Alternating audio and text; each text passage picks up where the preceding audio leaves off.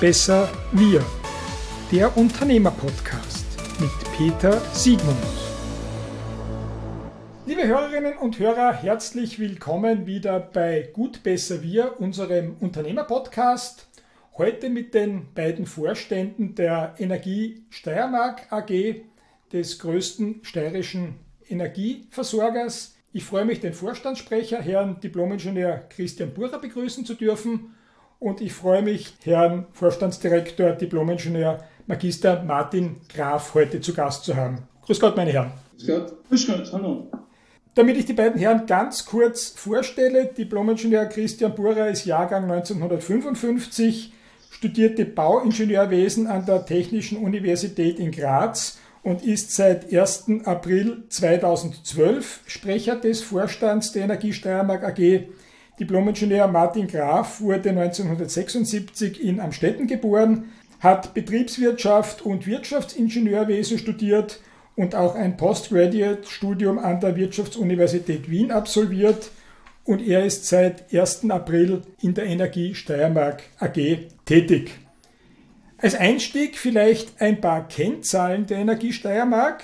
Sie hat einen Umsatz von 1,3 Milliarden Euro, 1850 Mitarbeiter, einen Stromverkauf von 16.800 Gigawattstunden, einen Erdgasverkauf von 12.500 Gigawattstunden und Fernwärme in einem Volumen von 2000 Gigawattstunden wird jährlich verkauft. Jetzt sind das Zahlen, die sind massiv, die sind riesig, aber wirklich vorstellen kann man sich als Gemeinbürger nichts. Herr Diplom-Ingenieur Burer, wie viele Haushalte sind denn das oder welche Größenordnungen umfassen denn diese Zahlen? Die Größenordnung, die Gigawattstunden sagen ja nicht viel aus. Das sind 600.000 Haushalte, Kunden, Abnehmer, hat man früher gesagt, Kundinnen und Kunden, die sowohl Strom, Erdgas als auch Fernwärme bekommen. Und das nicht nur in der Steiermark, in ganz Österreich, auch in der Slowakei und auch in Deutschland zum Beispiel. Strom, Erdgas, Fernwärme, aber auch Dienstleistungen. Die sind ja auch in der Photovoltaik-Richtung tätig äh, im Smart Home Bereich tätig. Das heißt, wir haben viele in der E-Mobilität natürlich. Das heißt, wir haben auch zusätzliche Dienstleistungen anzubieten an unsere 600.000 Kundinnen und Kunden. Wir möchten uns heute ein bisschen über die Krise unterhalten, aber nicht über die Krise als solches, sondern darüber, was man in dieser Zeit und vielleicht auch gegen die Krise tun kann, nämlich investieren. Herr Magister Graf, wie sehr hat denn die Pandemie die Energie Steiermark getroffen, beziehungsweise wie sehr trifft sie das noch immer? Als Energieunternehmen sind wir natürlich wie jedes andere Unternehmen auch von äh, den Auswirkungen von Corona getroffen. Natürlich gerade unsere Industriekunden, aber auch natürlich der Tourismus und die Gastronomie, deren Auswirkungen spüren wir natürlich auch in unserem Geschäftsverlauf. Für uns ist aber wichtig, dass wir diese Gesundheitskrise, die sich ja zu einer Wirtschafts- und Sozialkrise weiterentwickelt, zukünftig auch nutzen. Ich bin jetzt seit fünf Jahren äh, im Vorstand der Energie Steiermark und wir äh, versuchen ja tagtäglich unser Unternehmen grüner, nachhaltiger zu gestalten. Und äh, ich glaube, da besteht eine große Chance, dass man jetzt dann in erneuerbare, CO2-freie, nachhaltige Energieformen investiert, dass man nicht die Corona-Krise dazu oft argumentativ nutzt, äh, die Klimakrise zu überdünken. Gerade von einem Großunternehmen wie dem Ihren wird in schwierigen Zeiten erwartet, dass regionale Impulse gesetzt werden. Dazu bedarf es logischerweise auch eines gewissen Kapitalstocks. Von der Ratingagentur Standard Poor's hat die Energie Steiermark erneut das beste Rating aller Energieunternehmen in Österreich bekommen. Was bedeutet denn das für das Unternehmen, Herr Diplom-Ingenieur Pura? Dieses Rating bezieht sich auf unsere Eigenkapitalausstattung, auf unsere Mitarbeiterinnen und Mitarbeiter. Und dieses Rating bringt uns in die Lage, auf der einen Seite günstig Geld aufzunehmen, auf der anderen Seite auch im Tradingmarkt, dort wo wir den Strom einkaufen, einer der wichtigen Player im europäischen Strommarkt zu sein. Und ich glaube, das ist ganz wichtig, um alle die Investitionen, die wir in Zukunft planen, und das sind allein in den nächsten fünf Jahren 1,2 Milliarden entsprechend auch finanzieren zu können. Sie haben die 1,2 Milliarden jetzt angesprochen. Grünes Wiederaufbauprogramm. Was ist denn darunter zu verstehen und was soll denn im Zuge dessen geschaffen werden? Die jetzige Zeit ist, glaube ich, sehr gut geeignet, in Infrastruktur zu investieren. Und gerade Investitionen in Infrastruktur, beispielsweise in grüne Energie wie Wasserkraft, Wind, aber auch Photovoltaik, aber natürlich auch die Investitionen in die Netzinfrastruktur bedeuten, dass wir zusätzliche Jobs und Wertschöpfung in den Regionen und in unserem Fall speziell in der Steiermark auslösen.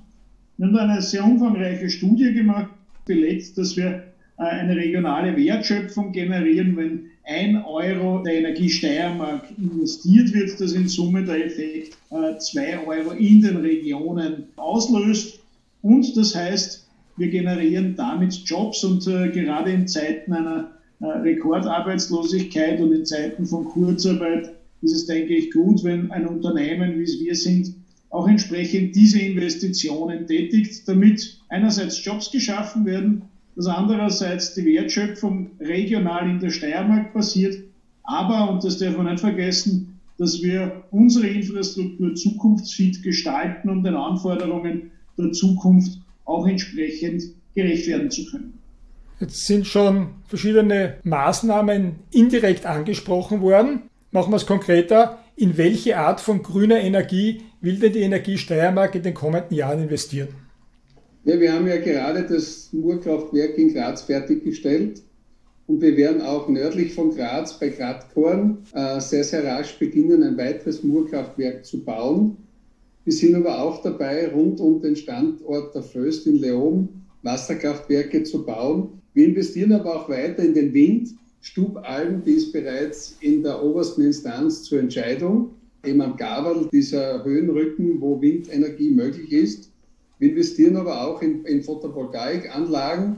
Relativ weit sind wir in Bernbach, wo wir auf einer Abraumhalde der, der Graz-Köflachbahnen eine Photovoltaik bauen wollen. Und dann gibt es noch mehrere Themen, wie zum Beispiel unsere Anlage, wo aus Sonne Fernwärme hergestellt werden soll. Der nächste Schritt wird dann auch noch die Wasserstofftechnologie sein. Und ich glaube, wir dürfen uns einfach von der Corona-Krise nicht die Klimakrise überdecken lassen. Und das war unsere Strategie, trotz der Corona-Krise hier weitere Investitionen in der Steiermark zu tätigen, mit den positiven Auswirkungen, die mein Kollege schon erwähnt hat. Sie haben jetzt das Murkraftwerk in Graz angesprochen. Sie haben auch den Windpark auf der Stubalm erwähnt. Jetzt sind gerade das zwei Projekte, gegen die es auch massive Widerstände gibt. In Graz hat es ja, das wissen wir alle, Widerstände auf eine Art und Weise gegeben, die manchmal über das gute Maß hinausgeschossen haben. Wie gehen Sie denn mit Gegnern um? Wie sehr verstehen Sie die? Wie sehr versuchen Sie dazu kalmieren, auf die zuzugehen, mit denen das Gespräch zu suchen? Wie äh, ist denn da Ihre diesbezügliche Taktik? Ich glaube, unsere Taktik geht in mehrere Richtungen. Der erste Punkt ist einmal, dass wir bei jedem Projekt schon sehr früh beginnen, transparent das Projekt allen Betroffenen darzustellen und eine Plattform zu schaffen, wo alle Stakeholder sich entsprechend an dieser Projektentwicklung beteiligen können.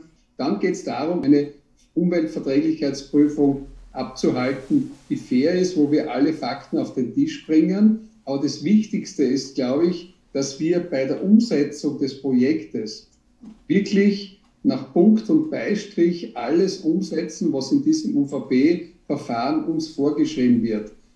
Was ist eigentlich mit diesem Solarprojekt im Süden von Graz, das da vor ein, zwei Jahren angedacht war und groß medial gespielt wurde? Ist das noch ein Thema? Ist das ein Thema für die Energiesteiermark überhaupt? Ja, das äh, Projekt Biosolar ist für uns äh, weiter von großer Bedeutung. Es geht ja bei der Dekarbonisierung des Energiemarktes nicht nur um den Strombereich, das wird ja gerne äh, verwechselt, dass die Energiewende nur im Strom- und Elektrizitätsbereich stattfindet, sondern auch in jenen Bereichen, wo ja noch viel mehr Energie verbraucht wird. Im gesamten Energieverbrauch gibt es nur einen Verbrauch von 20 Prozent im Strombereich, 40 Prozent in Wärme und äh, auch 40 Prozent im Mobilitätsbereich. Das heißt, das Ziel muss auch sein, den Wärmebereich zu dekarbonisieren und da gibt es eben auch äh, entsprechend die Notwendigkeit, mit neuen Technologien auch entsprechende Speichermöglichkeiten zu schaffen, wie Biosolar eine wäre. Da sind wir derzeit in einer Feasibility Study, also in einer Machbarkeitsanalyse, wie, wie man das entsprechend weiter ausgestalten kann. Gibt es da einen Zeithorizont, über den man reden kann? Ist das etwas, was man als mittelfristiges Projekt sehen kann oder wirklich erst als langfristiges? Es ist immer die Frage, was ist kurz und was ist langfristig.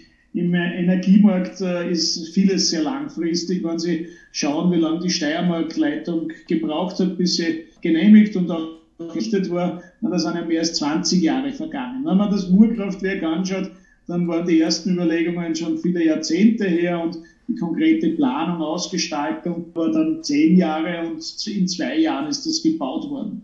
Ich gehe davon aus, dass äh, Big Solar oder Biosolar jetzt mit erneuerbaren Energien verstärkt äh, umgesetzt wird bis zum Jahr 2025.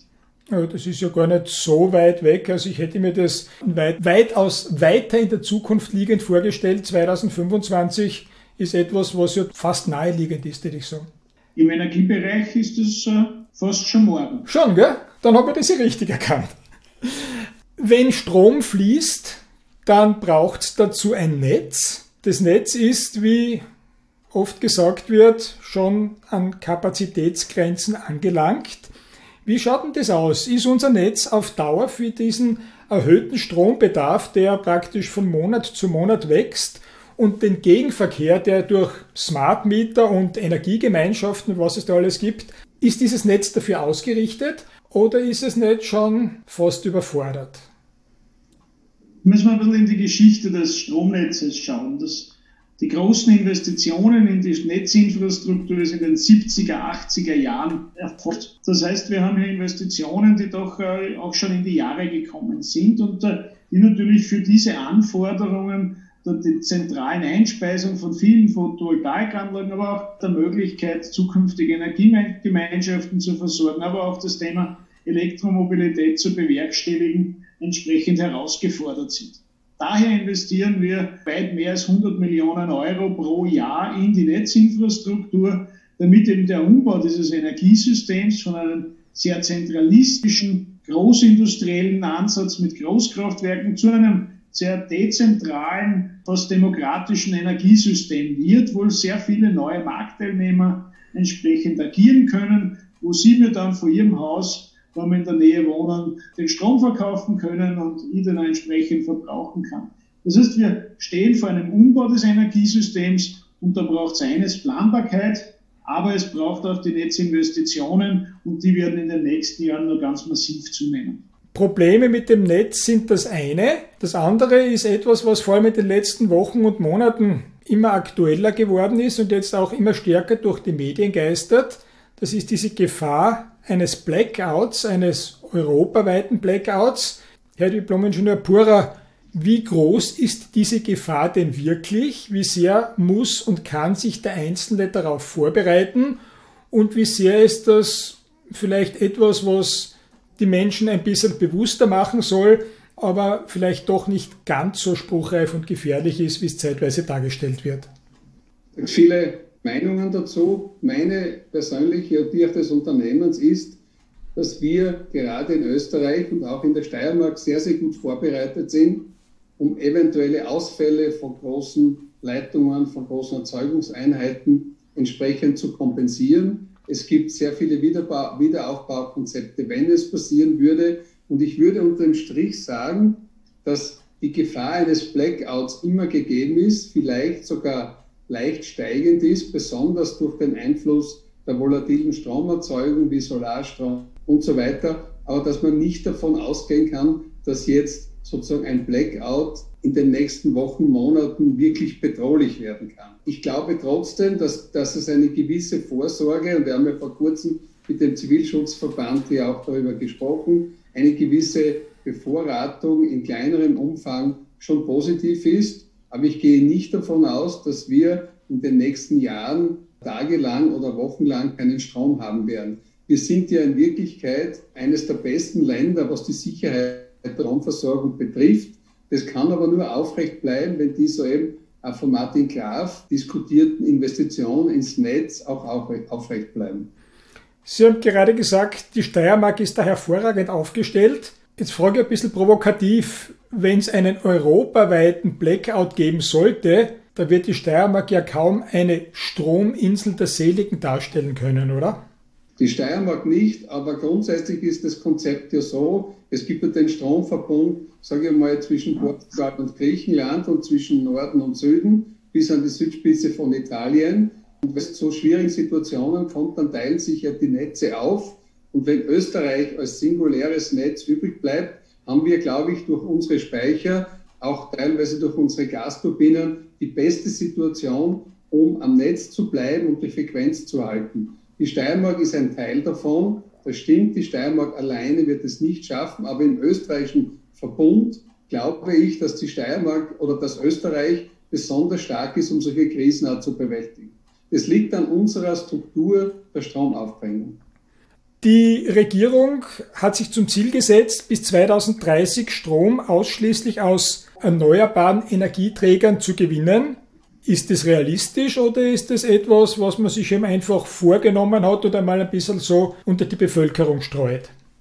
Also dem Grunde nach ist äh, dieses Ziel einmal sehr wichtig, dass es einmal formuliert worden ist und äh, dass es eine klare Signalwirkung an die Bevölkerung, an äh, Steirerinnen und Steirer, aber auch an uns als Energieunternehmen gibt. Ähm, natürlich ist dieses Ziel schon eine Herausforderung. Alleine im Photovoltaikbereich bedeutet das ja in den nächsten zehn Jahren eine Verzehnfachung der Photovoltaikerzeugung. Das heißt, wir müssten jetzt jedes Jahr bis 2030 so viel dazu bauen, wie wir bisher bereits haben.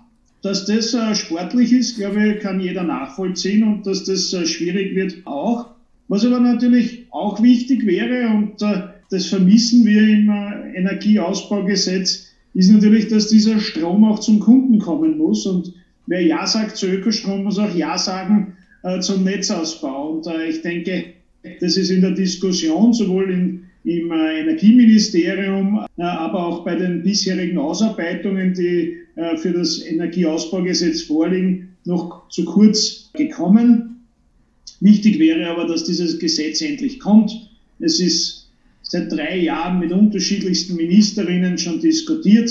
Ich glaube, es wäre nicht schlecht, wenn so ein Gesetz auch wirklich das Licht des Tages erblickt und am Schluss im Bundesgesetzblatt für entsprechend klare Rahmenbedingungen sorgt. Aber grundsätzlich ist diese Mission 2030, dieses weitreichende Ziel in den nächsten zehn Jahren auf 100 Prozent erneuerbare Energie zu kommen, begrüßenswert. Es löst Jobs aus, es löst Investitionen aus und es braucht die Planungssicherheit, das heißt, in Summe gesehen durchaus ein positiver Aspekt für Österreich. Ich nehme an, dass Sie beide mit Elektroautos unterwegs sind, wenn Sie Ihre Wege auf vier Rädern zurücklegen. Ist dieses Elektroauto eigentlich wirklich eine klimaschonende Alternative oder ist es jetzt nur ein Zwischenschritt, den man halt derzeit setzt zwischen fossilen und noch anderen moderneren Energieträgern wie Wasserstoff oder solchen, die wir vielleicht bis jetzt noch gar nicht kennen? Also ich denke, dass die Elektromobilität sicher ein richtiger Schritt in die richtige Richtung war. Die Frage, ob es wirklich eine klimaschonende Alternative ist, hängt in erster Linie davon ab, wie der Strom produziert wird, der gedankt wird. Und zweitens, inwieweit die Entwicklung der Batterien oder die Herstellung der Batterien ressourcenschonender gemacht werden kann in Zukunft. Da gibt es viele Forschungen, in die richtige Richtung weisen. Es gibt natürlich als Alternative auch die Elektromobilität über Wasserstoff. Daran wird ja auch geforscht. Was sich wirklich durchsetzen wird, glaube ich, das ist noch offen. Ich glaube auch nicht, dass wir in Zukunft eine Struktur oder ein System haben werden, sondern wir werden mehrere Angebote haben und je nach der Nutzung des Autos wirst du halt auf eine Wasserstofftechnologie, auf ein reines äh, Batterieauto oder vielleicht auch noch auf herkömmliche Kraftstoffe, die vielleicht dann CO2-frei sein werden. Auf das wirst du greifen. Vor ein Elektroauto mit allen Vorteilen, die es gibt, aber auch mit den Nachteilen, wenn man halt hier und da einmal eine Stunde irgendwo warten muss, um nachzutanken und wieder nach Hause zu kommen. Aber ich glaube, wir als Energie Steiermark-Vorstände müssen hier mit gutem Beispiel vorausgehen. Wenn Sie sagen, Sie müssen mit gutem Beispiel vorausgehen, jetzt dann auch noch eine andere Frage. Und zwar eine Frage, die auf etwas niedrigerem Niveau angesiedelt ist als das, worüber wir bisher gesprochen haben. Finden Sie, dass die Errichtung von privaten Photovoltaikanlagen sprich von den Dingern auf dem Dach der Einfamilienhäuser, genügend gefördert werden? Und eine Frage gleich anschließend, wie sehr zahlt sich denn eine solche Investition für Häuselbauer wirklich aus, mit Speicher und ohne Speicher? Ich habe bei meinem Haus gerade eine Photovoltaikanlage errichtet. Und das Ziel, das ich habe, ist, dass mit dieser Photovoltaikanlage ich so viel Strom erzeuge, wie ich selbst verbrauche.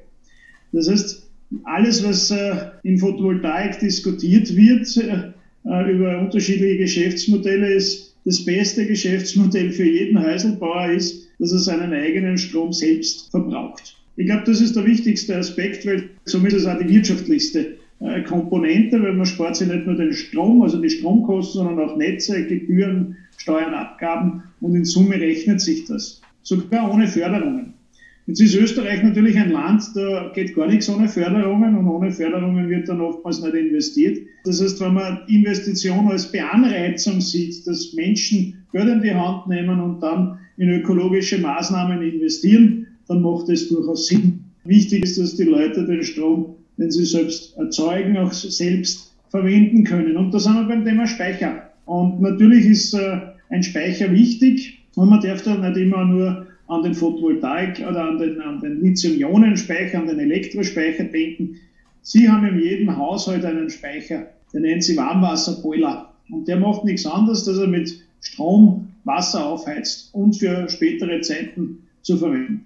Und ich glaube, man muss sich das von den unterschiedlichen Situationen anschauen. Das ist bei jedem Haus unterschiedlich, wie man optimal dann entsprechend seinen Strom speichern kann. Entweder in einer Batterie, dass man halt den Strom dann verwendet, wenn keine Sonne äh, oder wenn man so wie die letzten Tage immer im Nebel sitzen, dass man vielleicht noch ein bisschen an Strom drinnen hat, oder halt am Abend verwendet oder halt auch äh, in, in Wärmebereich einsetzt. Ich glaube, alles miteinander braucht äh, damit Energieeffizienz äh, und, und Energieautarkie für den Haushalt entsprechend möglich wird. Ich glaube, das ist ein wichtiger Beitrag, den jeder Einzelne von uns leisten kann. Ganz einfache Frage. Warum ist der Speicher noch so teuer und gibt es Wege, Möglichkeiten, Aussichten, dass die Speicher billiger werden? Weil das ist ja die große Krux an einer Photovoltaikanlage. Die Dinger aufs Dach aufschrauben, das ist jetzt nicht so aufwendig, aber der Speicher ist im Verhältnis dazu enorm teuer, meiner Meinung nach.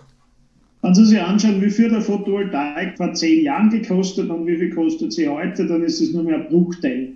Das heißt, was hat man gesehen? Wir haben gesehen, dass weltweit der Markt für Solarpaneele, für Photovoltaikpaneele entstanden ist und die Preise nach unten gerasselt sind und es immer billiger wird. Und das sehen wir ja bei vielen Technologien und genauso wird es auch beim Batteriespeicher äh, eine Vergünstigung in den nächsten Jahren geben. Wir sehen derzeit halt auch eine große Nachfrage aus dem Elektroautobereich, aber da geht es ja auch darum, ob es vielleicht Second-Use-Batterien, also Batterien gibt, die vielleicht im Elektroauto nicht mehr verwendet werden können, aber für den Haushalt tut es das alle neu. Äh, und ich glaube, das werden wir in den nächsten Jahren sehen. Da wird es genauso einen Preisverfall entsprechend äh, geben, genauso wie es bei Photovoltaik entsprechend günstiger geworden ist. Ich glaube, das Wichtigste ist, dass man entsprechend vernünftige Unternehmen damit auch beauftragt, die sowas können. Beispielsweise unsere 1 Pfund bietet ja Gesamtpakete an, die schauen sich dann das den Bedarf im Haushalt auch an. Und ich glaube, das ist das Wichtigste. Das muss individuell zugeschnitten werden. Man kann jetzt nicht sagen, wenn man ein Haus hat, ist die beste Lösung ein Speicher und eine Photovoltaikanlage, sondern das muss man auf die entsprechende Wohnsituation, auf das Haus, auf die Bedürfnisse abstimmen. Und da braucht es Profis, wie es in allen Dingen der Welt Profis braucht, um ein vernünftiges Produkt entsprechend umzusetzen. Wenn ich mir das Thema private Photovoltaikanlagen anschaue, angenommen, alle Leute würden sich jetzt die Photovoltaikanlagen aufs Dach schrauben, dann gäbe es ja niemanden mehr, der ihnen den Strom abnimmt. Das heißt, wo ist denn Ihr großes Interesse daran, dass Menschen sich autark versorgen? Wenn die Energie Steiermark das nicht anbietet, dann bieten sicher hunderte andere Unternehmungen an. Und wir stehen zu, dass die regionale Produktion, dezentrale Produktion von Strom einen enormen Stellenwert hat zur Dekarbonisierung unseres gesamten Systems. Wir sehen aber schon, dass es auch zusätzliche Strommengen gibt, die benötigt werden. Denken wir nur an das Heizungssystem, wo immer die Wärmepumpe stärker wird. Denken wir an das ganze Thema der Klimatisierungen. wo eben durch die relativ heißen Sommermonate auch hier mehr Strom benötigt wird. Also wir sehen es nicht, dass unser Netz in den nächsten Jahrzehnten obsolet wird. Was in 50 Jahren ist, weiß man nicht. Aber ich glaube, wir gehen hier einen ganz konsequenten Weg. Den Kunden zu helfen, energieautark zu werden, ist auch ein Weg. Möglichst Energie einzusparen ist wichtig, aber auch CO2-freien Strom zu produzieren in anderen Kraftwerken, um sie eben sinnvollerweise in die E-Mobilität, in, in den Wärmesektor, aber auch in die Klimatisierung einzusetzen. Wir haben jetzt keine Angst, dass unser Netz in den nächsten Jahren obsolet wird und wir sehen in den Ziffern, dass der Strombedarf trotz aller Effizienzbemühungen eher leicht steigend noch ist. Zum Abschluss eine ganz persönliche Frage an jeden von Ihnen beiden. Strom zu sparen ist möglich, wenn man zu Hause einen Kippschalter benutzt und nicht alle Geräte auf Standby laufen lässt. Wenn man das Licht im Vorhaus nicht den ganzen Abend brennen lässt. Wie energiebewusst leben denn Sie beide? Was tragen denn Sie persönlich dazu bei? Vielleicht Herr Graf zuerst. Naja, ich glaube, da ist jeder selbst gefordert und ich habe ja gesagt, dass ich eine Photovoltaikanlage gemacht habe, um mehr Strom auch entsprechend grüner und selbst äh, zu erzeugen. Und äh, andererseits wäre die Frage fast besser an meine Frau gerichtet, äh, weil der gehe ja am Nerv, äh, wenn ich sage, im Keller brennt schon wieder das Licht und warum wird das nicht abtrat oder äh, solche Dinge immer wieder dem nachgehe. Ich glaube, das ist ganz wichtig, dass man selbst sich dann an der Nase nimmt und das halt immer wieder in den unterschiedlichen Lebenssituationen dann anbringt. Beliebt macht man sich mit dem Lichtabdrehen nicht, äh, wenn man das immer wieder einfordert. Aber ich glaube, es ist gut, äh, dass man da bewusster äh, entsprechend umgeht und in der Zukunft wird das Thema, wie schaffen wir auch den Verbrauch energieeffizienter zu gestalten, neben der grünen Energie sind das die beiden wichtigen Punkte, um diese Klimawende dann auch für die zukünftigen Generationen zu bewältigen. Christian Burer, wem gehen Sie mit Ihrem Energiespar-Splain, falls Sie einen haben, auf die Nerven? Also ich gehe eher meiner Familie auf den Nerv, wenn ich, wenn, wenn ich die zu warmen Temperaturen, die es bei uns immer gibt, im Wohnzimmer und so weiter, kritisiere. Aber ich glaube, dass ich in Summe schon bemüht bin, energieeffizient zu leben. Wir haben vor kurzem von Ioneum Research so ein Benchmarking gemacht, CO2-Fußabdruck. Und da hat sich herausgestellt, dass sowohl die Energiesteiermark-Mitarbeiter als auch wir persönlich weit unter dem Schnitt liegen, was der normale Energieverbrauch ist. Und was auch wichtig ist, regional einkaufen, die regionale Wirtschaft fördern. Das ist, glaube ich, ein wichtiges Thema. Beim Heizen schauen, dass man eben entsprechende Dämmungen hat. Ich glaube, man tut es natürlich leichter, wenn man auf der Einkommensschicht eher ein bisschen weiter oben ist. Und deswegen ist es auch wichtig, die zu unterstützen, die sich vielleicht einen Umstieg auf energieeffiziente Geräte nicht so leisten können. Meine Herren, Herr Diplomingenieur Pura, Herr Diplomingenieur Magister Graf, ich bedanke mich sehr herzlich für die Einblicke in die Energiewirtschaft und in die Pläne, die die Energie Steiermark in nächster und weiterer Zukunft hat. Und ich wünsche Ihnen und uns allen alles Gute dafür, dass diese Pläne auch möglichst zeitnah und erfolgreich umgesetzt werden. Herzlichen Dank fürs Gespräch. Danke sehr. Liebe Hörerinnen und Hörer von Gut Besser Wir, unserem Unternehmerpodcast, ich danke Ihnen wieder einmal für Ihr Interesse, auch dafür, dass Sie Verständnis dafür haben, dass es den einen oder anderen kleinen Wackler gegeben hat. Wir haben dieses Gespräch heute mit Zoom aufgezeichnet in Zeiten der Corona-Pandemie. Eine sehr vernünftige Maßnahme, wie wir drei gefunden haben. Und wenn es den einen oder anderen Wackler gegeben hat, ersuche ich Sie höflich, das zu entschuldigen. Ich freue mich jedenfalls sehr darauf, wenn Sie das nächste Mal wieder dabei sind, wenn es wieder heißt Gut, besser wir, der Unternehmerpodcast.